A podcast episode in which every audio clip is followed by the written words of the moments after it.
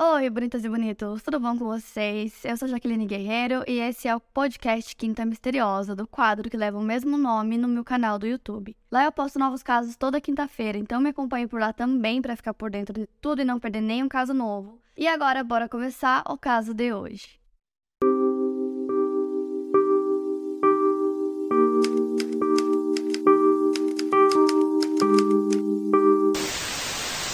Risa Dawn Traxler nasceu no dia 11 de outubro de 1968, filha de Gary Traxler e Vicky Monroe Traxler Oaks. Dois anos depois, sua irmã mais nova, Jodie, nasceu. A família morava na rua North Shaver, na pequena cidade de Salisbury, condado de Rowan, que fica no estado norte-americano da Carolina do Norte. Salisbury não é uma cidade tão pequena, em um censo de 2021 tinha pouco mais de 35 mil habitantes. Mesmo assim, ela tinha algumas características de cidades bem pequenas, norte-americanas, onde todo mundo se conhece, são né, cidades seguras, pessoas se sentiam seguras, baixa criminalidade, as portas ficavam destrancadas e tal. Os pais de Vicky e avós das meninas, Walter Monroe e sua esposa, moravam na casa ao lado, então as meninas cresceram brincando no quintal dos avós, indo de uma casa para outra, e a vizinhança onde eles moravam era considerada mais humilde. A Jodie conta que ela e a irmã eram muito próximas, mesmo tendo alguns desentendimentos completamente normais em uma relação entre duas irmãs. Elas dividiam o mesmo quarto e tudo que a Rissa fazia, a Jodie queria imitar, queria fazer igual. O lado do quarto da Rissa sempre era muito arrumado e limpo, ao contrário da parte da Jodie. Em junho de 1984, as duas estavam entrando nas férias de verão da escola, então a Jodie entraria no primeiro ano do ensino médio e a Rissa no terceiro ano. A Jodie diz que a irmã tinha seus próprios amigos, então elas tinham se afastado um pouco, porque a Rissa já podia podia fazer algumas coisas que ela ainda não podia por conta da idade. No dia 15 de junho, era uma sexta-feira, fazia cerca de uma semana que as meninas estavam de férias, e a Rissa decidiu chamar dois dos seus amigos para irem até a casa delas naquela tarde para passarem um tempo juntos. Então o Paul Rogers e o Jim, que estudavam com a Rissa, foram até a casa das meninas, e segundo Paul, elas tinham TV a cabo, então eles passaram um tempo assistindo a MTV. As meninas prepararam sanduíches e os quatro ficaram na sala vendo TV e conversando. O Jim era o garoto mais engraçado da turma e eles acreditavam que ele tinha uma paixão pela Rissa, mas todos sabiam que ela não olhava para ele dessa forma. Já o Paul era muito amigo dela e a descreveu como uma garota boa, divertida e uma ótima amiga. Então eles estavam se divertindo até que a Rissa comentou que ia começar a novela que ela assistia todos os dias. Então os meninos não queriam assistir a novela e decidiram ir embora. E o Paul também tinha o trabalho dele que ia começar pouco tempo depois, então ele trabalhava no fast food, e os dois meninos decidiram ir embora. Então eles vão embora e as meninas ficam sozinhas em casa e cada uma vai fazer suas próprias coisas, então passa um tempinho e a Jory percebe que a Rissa não estava mais na sala, então ela dá uma procurada por ela, não encontra, e ela presumiu que ela tinha ido para casa dos avós, então ela vai para lá também. E quando ela estava chegando na casa dos avós, ela percebeu que os carros, tanto da avó quanto do avô, não estavam na entrada e que a porta estava trancada e fechada. Então ela acreditou que a Rissa tinha saído com um deles de carro para fazer alguma coisa, o que não era algo incomum. Elas sempre estavam com os avós, então ela imaginou que isso tinha acontecido e decidiu voltar para casa. Então ela ficou no quarto delas ouvindo música. A avó tinha ido no cabeleireiro e o avô tinha ido no supermercado. Então, quando ele chega em casa, ele decide ir até o quarto de visitas para ver se a Rissa ainda estava lá. E quando ele abre a porta, ele se depara com uma cena horrível. Ele encontra o corpo dela no chão todo ensanguentado e ela estava nua. Por volta das 4h55, a Jory escuta o avô dela gritando, então ela corre para casa dele. E a primeira coisa que ele pede é para que ela ligue para emergência, então ela liga. E nesse primeiro momento ele não queria que a neta entrasse no quarto, né, para encontrar aquela cena horrível.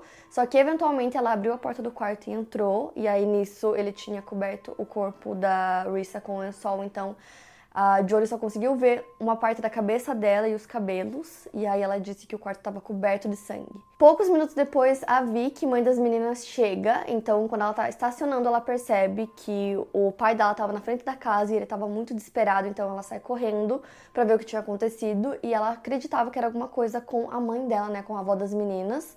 Mas aí ela entra no quarto, encontra aquela cena horrível e ela fica desesperada, fica histérica, começa a correr pela rua gritando. Então ela começou a correr pela rua, o irmão dela precisou pegar a caminhonete dele e ir atrás dela para trazer ela de volta. A polícia só chegou na casa por volta das 5h15 e já tinha se formado uma concentração de pessoas do lado de fora, as pessoas estavam curiosas para saber o que estava acontecendo. O detetive Rick trabalhava no departamento do xerife do condado de Rowan e foi ele que atendeu a ocorrência. Ele se lembra de ter entrado no quarto e ter ficado horrorizado com a cena que ele viu. Ao observar a cena do crime, o policial percebeu que a Rissa havia levado múltiplas facadas na parte superior do seu corpo. Eles observaram que havia sêmen em sua perna direita e concluíram que havia possibilidade dela ter sido violentada.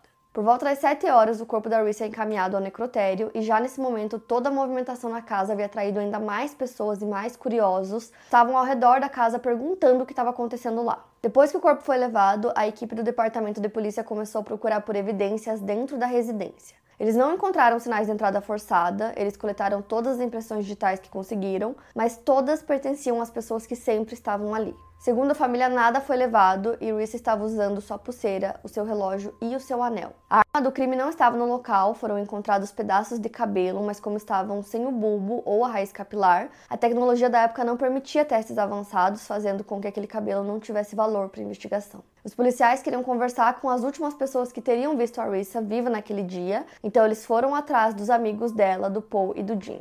Paul estava no trabalho e ficou sabendo da morte da amiga através dos policiais. Tanto ele quanto Jim foram entrevistados de forma incansável pelos policiais que não conseguiram ligá-los ao crime. Depois de acreditar que os amigos não eram mais suspeitos, eles começaram a virar os olhos para o avô da Rissa. E ele foi muito solícito desde o início, sempre ajudando no máximo que ele podia na investigação então em pouco tempo ele também foi descartado. A autópsia concluiu que a Reese havia levado um total de 18 facadas na parte superior do peito e no pescoço, três delas sendo cortes muito profundos, tanto que sua medula espinhal foi partida. A última facada que ela levou foi em seu ombro porque a lâmina quebrou e acabou ficando presa ali. O legista fez uma coleta com suave no canal vaginal da Rissa e foi encontrado sêmen, assim como em sua perna. Na autópsia, eles não determinaram se a relação tinha sido consensual ou se havia ocorrido a violência, mas segundo a Jory, conhecendo a Rissa como sua família conhecia, eles sabiam que ela não havia consentido o ato. A polícia estava seguindo tudo que eles tinham, mas infelizmente não era muita coisa. Mesmo encontrando sêmen no corpo da Rissa, na época os exames de DNA não eram algo comum, eles precisariam de uma amostra para conseguir comparar. Eles não tinham suspeitos viáveis até aquele momento. E sem resultados concretos na investigação, a população da pequena cidade de Salisbury começou a criar as próprias teorias sobre o que poderia ter acontecido. Então se criaram inúmeras teorias e uma delas era a de que o Paul tinha sido culpado e que ele tinha assassinado a amiga com uma faca de cozinha. Outras pessoas levantaram a teoria de que algum familiar poderia estar envolvido, então tinha uma teoria que eles criaram que talvez a Rissa tivesse um namorado secreto que ninguém sabia e que o avô chegou em casa e pegou ela com o namorado e a matou, né, de raiva. Nessa mesma época começaram a surgir muitos rumores sobre a família da Rissa, então as pessoas, né, queriam uma resposta para o crime, queriam encontrar um culpado e como a polícia não tinha suspeitos, eles começaram a criar inúmeras teorias com os membros da família da Rissa. Uma dessas teorias que é muito pesada é que as pessoas começaram a acreditar que o Walter, o avô, molestava as netas, e aí a Jory negou inúmeras vezes disse que o avô jamais fez isso com elas e a Vicky, né, a mãe das meninas também, disse que em hipótese alguma ele teria feito isso, que ele era um avô muito amoroso, que cuidava muito das meninas e que essas alegações falsas machucavam muito ele e a família também. A Vicky também relatou que ela começou a ficar paranoica, que ela passava as noites acordada, pensando em tudo que tinha acontecido, revivendo as memórias e pensando em todas as possibilidades do que poderia ter realmente acontecido naquele dia. E como eu falei para vocês, a cidade era uma cidade pequena, mas não tão pequena assim, e mesmo assim virou um assunto assim principal, só se falava nisso. Em todos os lugares as pessoas só falavam no caso, porque como eu falei, o caso é, não estava andando, então não tinha suspeitos, né? A polícia não tinha prendido ninguém, então as pessoas estavam com muito medo e falando só sobre isso. O funeral aconteceu no dia 19 de junho de 1984 e muitas pessoas compareceram, pessoas que nem sequer conheciam a Rissa ou a família, mas que queriam mostrar apoio para eles, então muitas pessoas foram. O Paul e o Jim ajudaram a carregar o caixão da amiga foi um dia de muitas emoções. E as teorias não paravam. A partir desse dia começaram a surgir outras. No dia do funeral, muitas pessoas notaram que a Jory parecia estar muito calma, muito serena. Então as pessoas começaram a comentar que não era um comportamento normal para uma menina de 13 anos que tinha acabado de perder a irmã. A expectativa que as pessoas tinham é que ela estivesse mais triste ou que ela tivesse agido de outra forma, é, as pessoas até comentaram que esperavam até que ela surtasse um pouco durante o funeral e como ela não fez nenhuma dessas coisas, as pessoas começaram a criar teorias agora voltadas para Jodie. E esse sentimento de desconfiança foi tanto que até a própria polícia começou a desconfiar dela também, então eles decidiram começar a conversar com ela, ela se tornou suspeita do caso porque ela foi uma das últimas pessoas a ver a irmã. Ela estava na casa ao lado, né? Então o crime aconteceu na casa dos avós e ela estava sozinha na casa ao lado, então ela contou para a polícia o que tinha acontecido, mas não tinha ninguém para corroborar com o álibi dela. Eles passaram a acreditar que talvez a Jory tivesse cometido o crime naqueles 45 minutos em que o avô dela saiu da casa. Então, a Rissa realmente foi para casa dos avós e ela ficou lá enquanto o avô saiu para ir ao supermercado. Então ele demorou 45 minutos e a polícia acreditava que nesse meio tempo a Jory teria cometido o crime, só que ela não tinha nenhum ferimento, nada nas mãos, absolutamente nada. Além disso, ela era mais nova, né, que a Rissa, e ela era uma menina, então isso não explicava o sêmen, então começaram a surgir teorias de que ela tinha um cúmplice, que ela facilitou a entrada de um homem na casa e teria ajudado no crime, né? Então começaram até a acreditar que talvez ela tivesse deixado o Paul entrar na casa e que ele teria cometido o crime. Segundo a Jory, uma das grandes disseminadoras desses rumores era uma das melhores amigas da Rissa, pois a sua mãe trabalhava nos Correios e era um local onde a polícia da cidade passava muito tempo conversando com os funcionários, e foi ali que grande parte dessas teorias acabou se disseminando. Na escola, muitos jovens também passaram a acreditar que quem havia assassinado a Rissa era sua irmã Jodie e passaram a isolar ela, então ela sofria muito com toda essa situação. E sendo considerada a suspeita principal do caso, a Jory passou por incansáveis entrevistas com a polícia sem a presença dos seus pais ou de um advogado. A polícia tentava fazer com que ela confessasse o crime, dizendo, por exemplo, que haviam encontrado uma unha feminina no quarto e que achavam que poderia pertencer a ela. E a Jory respondeu que isso não era muito difícil de acontecer, já que ela e a Rissa viviam juntas naquele quarto. Além de passar por diversas entrevistas, ela precisou fornecer amostras de unhas, cabelo, saliva e até mesmo amostras de pelo pubiano.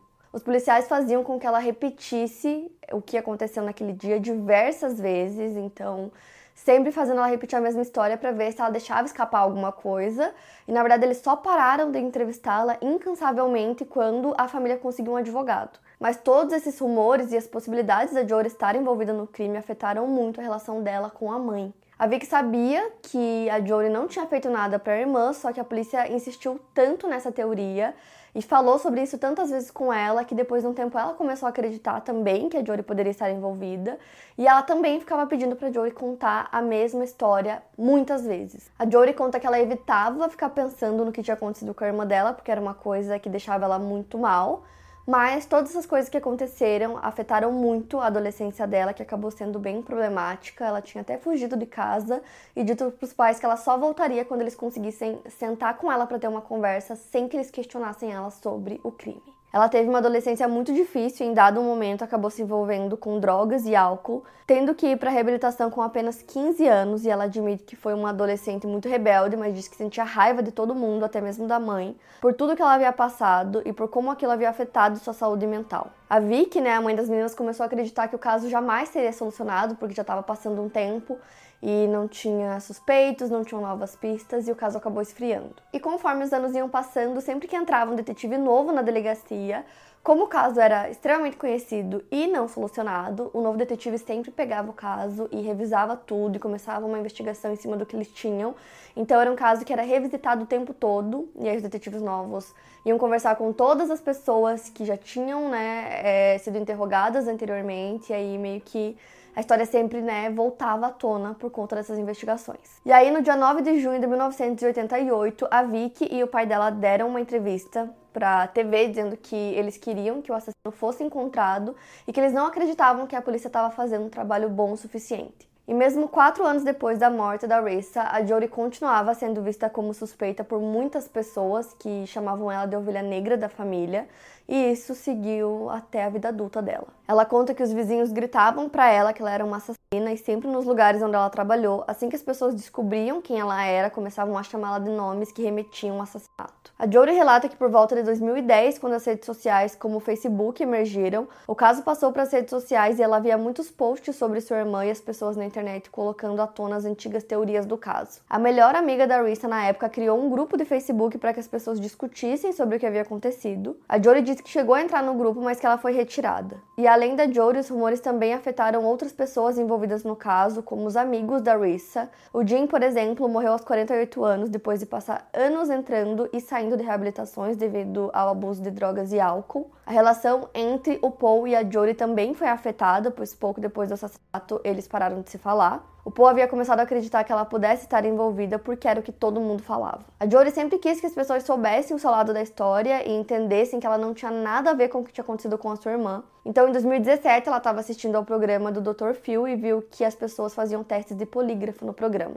Mesmo com todos os interrogatórios na época do assassinato, a polícia nunca tinha submetido ela a um teste de polígrafo. Ela achou que seria uma boa oportunidade para que as pessoas vissem o seu lado da história e decidiu mandar um e-mail contando sobre o caso da sua irmã brevemente. Ela conta que achava que não seria respondida, mas no dia 9 de abril de 2018, ela apareceu no programa. Ela fez o teste, que durou cerca de duas horas, e passou. Sua aparição no Dr. Phil trouxe aos holofotes de volta o caso e pressionou a polícia mais uma vez, que recebeu novas dicas devido à publicidade que o caso recebeu. A Jory fez um novo teste de polígrafo com a polícia e novamente ela passou. E aí, cerca de nove pessoas que conversaram com a polícia afirmaram que se lembravam de ter visto um homem negro na região da casa da Rissa por volta do horário que a polícia estipulou que o assassinato havia acontecido, e cinco dessas pessoas afirmaram que esse homem estava correndo. O detetive sargento Travis Schellenberger se envolveu na investigação do caso e revelou que haviam evidências que nunca passaram por testes devido à limitada tecnologia de 1984. Ao olhar nos arquivos, ele encontrou os swabs que foram coletados na autópsia original e percebeu que eles permaneciam preservados. Ele enviou o material ao Laboratório de Crimes Estaduais da Carolina do Norte para análise e os exames revelaram um perfil de DNA masculino. A polícia não encontrou nenhum DNA correspondente em seu sistema de base de dados. Em março de 2019, os investigadores enviaram esse DNA obtido para o Parabon Nanolabs, que é um laboratório particular localizado na Virgínia, para análises mais detalhadas. No dia 8 de abril, um relatório de genealogia genética revelou um nome. Baseado na amostra enviada, eles utilizaram uma técnica reversa e acabaram identificando o homem através de parentes. Segundo a genealogista-chefe Cici Moore, o processo utilizado para solucionar esse caso é chamado SNP, uma tecnologia mais avançada que já havia sido utilizada anteriormente em casos policiais. Os analistas são capazes de, através desse processo, olhar para uma parte maior do código genético da amostra e dessa forma eles conseguem prever parentes distantes. Com o DNA analisado, eles submetem esses resultados à base de dados pública do GEDmatch, que é usado pelas autoridades para identificar suspeitos em muitos casos. O caso da Rissa foi o caso 88, no qual o time do Parabon Nanolabs ajudou a identificar o suspeito de uma cena de crime. Obtendo os perfis de DNA, eles são capazes de ter uma lista de primos ou parentes e usam essas árvores genealógicas para chegar até o suspeito mais provável. O homem estava em seus 40 anos na época em que a Rissa foi morta. O cabelo que havia sido encontrado junto ao corpo da Rissa foi avaliado e concluiu-se que pertencia a uma pessoa afro-americana. O homem identificado como o assassino da Rissa era Curtis Edward Blair um homem afro-americano baseado em genética, genealogia e evidências circunstanciais. Os investigadores receberam informações de que o homem trabalhava em uma Frito-Lay, que é uma divisão da PepsiCo que fabrica os salgadinhos de milho da empresa. O local fica na cidade de Salisbury, apenas a dois quarteirões de onde o avô de Rissa morava. O Curtis morava no condado de Rowan e tinha um histórico criminal de assalto à mão armada, o que fez ele passar um tempo preso. Então essa descoberta do provável assassino deixou a família muito aliviada depois de tantos anos, né, de finalmente poder chegar a um nome, chegar a um suspeito realmente forte para o caso. Porém, ele já tinha falecido em 2004. Também não haviam muitas informações sobre ele, então eles conseguiram descobrir que depois de um tempo ele saiu da cidade e foi morar em outro condado em San Diego, na Califórnia. Mas eles descobriram que o corpo dele tinha sido enterrado em um cemitério em Salisbury e agora o que eles precisavam era realmente comprovar que ele era o culpado. Então, para isso, eles precisavam de uma amostra de DNA do Curtis para comparar com o DNA que eles já tinham, né, do suspeito. E se a comparação desse certo, eles poderiam finalmente comprovar que ele era o culpado e não a Jory, depois de tantos anos sendo considerada a principal suspeita. Então a polícia pede autorização para fazer exumação do corpo para conseguir essa amostra de DNA. Eles conseguem a liberação e aí em agosto de 2019 chega a resposta de que realmente o Curtis era o culpado. Isso porque o DNA dele batia perfeitamente com o DNA de esperma que foi encontrado na Rissa. Durante muitos anos, diversos policiais trabalharam no caso e tentaram solucionar o caso, então o sargento Travis agradeceu todos os profissionais por isso, porque todos eles preservaram muito bem todas as evidências do caso, então desde o ano que aconteceu até ele ser solucionado, tudo foi muito bem preservado e só graças a isso que eles conseguiram finalmente solucionar. Desde 1984, o Laboratório de Crimes produziu 10 testes diferentes e 14 relatórios de evidências no caso da Rissa, e depois de 35 anos em aberto, o caso finalmente foi solucionado. A família expressou muito alívio, né, depois de tantos anos esperando por uma resposta, Porém, como o Curtis já estava morto, Para eles isso também foi muito difícil porque eles queriam que o culpado fosse preso e pagasse pelo que ele fez. Para Jodie também foi um alívio, né, depois de tantos anos sendo julgada por todo mundo da cidade que acreditava que ela era culpada mesmo sem evidência alguma. Finalmente agora tinha uma resposta, né? E os restos mortais do Curtis, né, que foram exumados para fazer esses testes, foram enterrados novamente no mesmo lugar onde já estavam antes, que é num cemitério em Salisbury. É isso, para mais casos, siga o podcast Quinta Misteriosa e aproveite para avaliar em 5 estrelas se você gostou. Obrigada por ouvir e até o próximo caso.